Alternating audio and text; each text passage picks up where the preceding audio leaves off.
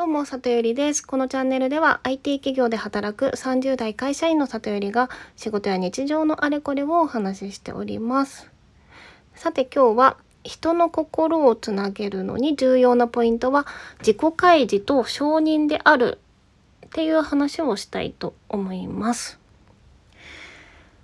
っとね、あの、私、まあ、いろいろオンラインのコミュニティに入ってたり、今、コーチングの学校に通ってたり、まあ、それもオンラインのやつなんですけど、あの、そういう中でつながった人たちは、たとえオンラインでも、結構すぐ仲良くなっ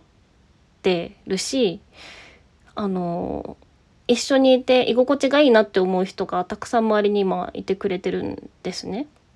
で、まあ、極端に言うと例えば90分の1回限りのワークを一緒にオンラインでやっただけなのにめちゃめちゃ信用したりなんかいろいろ話せるなって思えるくらいの絆になった人とかもいます。で一方で私の職場というのはあの今何ヶ月だ？10ヶ月くらい働いていて、まあ、去年転職したんですけどもフルリモートワークであのねまあ1日7.5時間就業時間働いてるんですけどこんなに長く働いてるのにその90分で1回でどって仲良くなれたこう心のつながりと比べると全然職場の人とそういったような人間関係を築けていなくってなんでこうかけてる時間が全然職場の方が長いのになんでなのかなっていうのをずっと考えてたんですね。でまあ職場とか会社とかチームで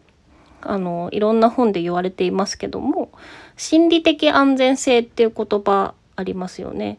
まあ何かというと人はここは安全な場所なんだこの人は、まあ、安心して話せる人なんだっていうふうに思わないとそのまあ現状を何て言うんですかね維持するような行動ができたとしてもそれよりさらなるこうレベルアップを目指すような工夫とか貢献とかあとは有機的に他の人と、まあ、個性を出し合っていいものをこう生み出し合うみたいなところもあのやりづらいよっていうところですよね。だから組織には心理的安全性をまず保つことが重要で、まあ、そういった働きかけをマネージャーがやるべきだみたいな考え方があります。でもまあ実際私の職場ではそういうふうになってないなっていうところです。であのここに必要なことっていうか職場とそういったオンラインのコミュニティで何が違うかっていうところを考えてみたんですけどその自己開示と承認っていうあのアクションがあるかどうかだなっていうことをすごく気づいたんです。でそれが顕著の顕著なのが私がこの半年くらいあの自分が開催したり参加させてもらったりしてるワークショップのことを考えていて気づきました。でまず例としては谷目っていうワークショップをねあの私が提供させてもらってるんですけども、まあ、このワークショップの中身自体はあの知人が企画して提供してくれていてあのどこでもこのフォーマットでやっていいよって言ってくれてるものなので、まあ、それを私の所属してるコミュニティ内で私がやらせてもらってる感じなんですね。で谷目はあのまあその一緒に参加してる方の今の現状とか価値観とかいろいろ質問して聞いた上でその人の目標を立ててあげるっていうワークショップになってるんですねざっくり言うと。なので、えっと、目標を立ててもらうターンの時は自分がこう自分のことを、まあ、結構さらけ出さなきゃいけないし逆にその誰かの目標を立てる時は、まあ、その自然とこう未来のこういう風になってたらいいよねとかこういうところが得意だと思うんでとかこういうところが素敵だと思うんでこういうことやったらあのより良いんじゃないですかっていう感じになるので、まあ、自然と承認をするような仕掛けになっております。で谷目を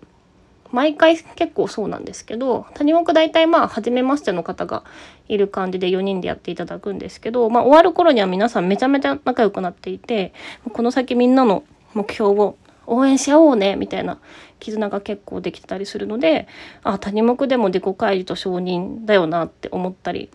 したのとあともう一個私が入っているあの川原拓海さんっていうねあの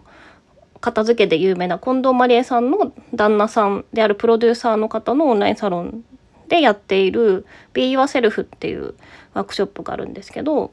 まあ、その内容もちょっと紹介すると、まあ、Be Yourself で一番言ってるメッセージとしてはあの人は何者かになろうとして外にこう答えを求めていろんな、まあ、セミナーなり本なりこう情報を吸収しに行きがちだけども、まあ、答えは自分の中にありますよっていうことをメッセージとして言っていてでその Be Yourself でやってるワークショップとしても、まあ、谷目と似てるんですけどね。その参加者さん34人で、えっと、それぞれのターンがあって、まあ、ある人の、えっと、趣味とか自分がストレスなくできることとか、まあ、お休みの時やってることとか、まあ、そういったことを、えっと、自己開示してでその上で他の人にあの「私はこれが得意です」って発表してもらうみたいな。だから、えっと、他者紹介みたいなことをやってもらうようなワークショップだったりするんですけど、まあ、それも完全に谷目と同じような感じで、えっと、自分の情報をさらけ出しで誰かがそれを認めてくれるっていうような感じですね。なので谷目よりももう少し何て言うんですかねその承認によったワークショップになっているので自信がない人とか自己肯定感がちょっと低めの人とかにはすごくあのいい経験になるんじゃないかなっていうふうに思ったりしています。はい、であとコーチングの学校でも、まあ、自然とこうあのコーチングの練習をね同期の人とやり合ってるんですけど、まあ、コーチングってこう今自分がこういうことでモヤモヤしてますとか悩んでますっていうことをコーチに伝えて、まあ、コーチの人があのこう傾聴して承認してこうクライアントに寄り添っていくっていうものになるのでやっぱりそういうプロセスをやるとコーチングの学校もオンラインでやってるんですけどめちゃめちゃ仲良くなってもう信頼関係がこう抜群にこう築かれてるんですよね。うん、なのでこういったワークショップを振り返ってみてやっぱり自分をさらけ出す。でそれを、えっと、承認してあげるっていうことが、まあ、特に今オンラインで仕事をしていく上で、まあ、一応リーダー的な仕事をやってる身としては会社でもそういうことをちゃんとやっていった方がいいんだろうなっていうふうにあの気づきました。はい、で今私の会社がどんな感じかというとあのワンオンワンとかスリーオンワンとか、まあ、そういった場だけあるんですけど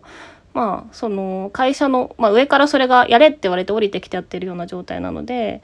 結局その上司の方がいっぱい喋ってるんですよね。あと事務連絡とかのこうやり取りをただしてるだけ。今の課題は何ですかみたいな。だからそういったもう少し内面のところとかあとそれを受け止めて承認してあげるとかっていうところが全然できてないから私は今今の職場で全然人間関係を築けてないなっていうふうに思ってるんだなっていうふうに思いましたね。まあ本当はちょっと一応リーダーポジションなので自分がそういう仕掛けをしてあのねもっとメンメンバーがね仲良くなるようなこともしなきゃいけなかったりはするんですけどもはい。で今考えてることとしてはですねあの今やその谷目はあの、まあ、私の知人が考えたものを今提供しているっていう感じになるのでちょっと自分でその自己開示と承認をテーマに一個枠を作ってみてコミュニティで展開させてもらおうかなっていうことを考えています。